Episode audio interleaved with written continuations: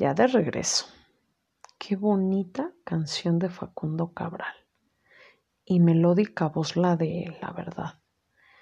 Y como ya estoy casi, casi por irme, les comento que para tratar el estrés eh, de manera muy efectiva, es muy importante cambiar hábitos. Aquí sí es muy conductual el asunto, como dormir bien, hacer algo que les guste mucho, que no tenga que ver con trabajo, sino con algún hobby.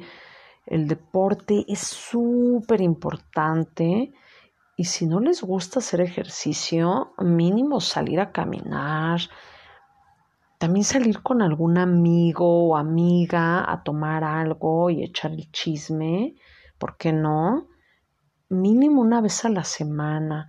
Eviten que el trabajo se convierta en su vida, de verdad no lo hagan. También eh, es muy, muy bueno practicar alguna técnica de relajación o meditación. A mí me encanta dejarles a mis pacientes la relajación muscular progresiva. Busquen en YouTube.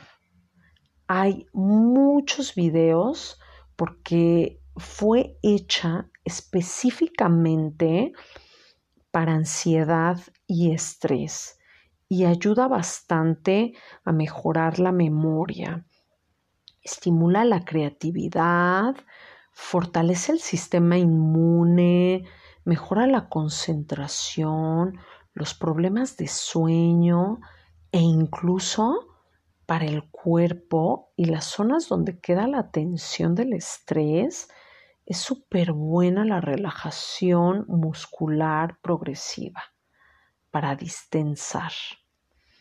Ah, recuerden escuchar música que les guste o relaje. Y la última canción es muy, muy representativa para la paz, como bien dicen. Después de la guerra viene la paz.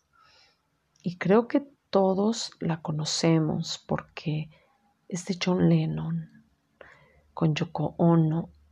Y justo él la tomó eh, de lo que escribía Yoko Ono y dice, imagina a toda la gente viviendo la vida en paz. John Lennon.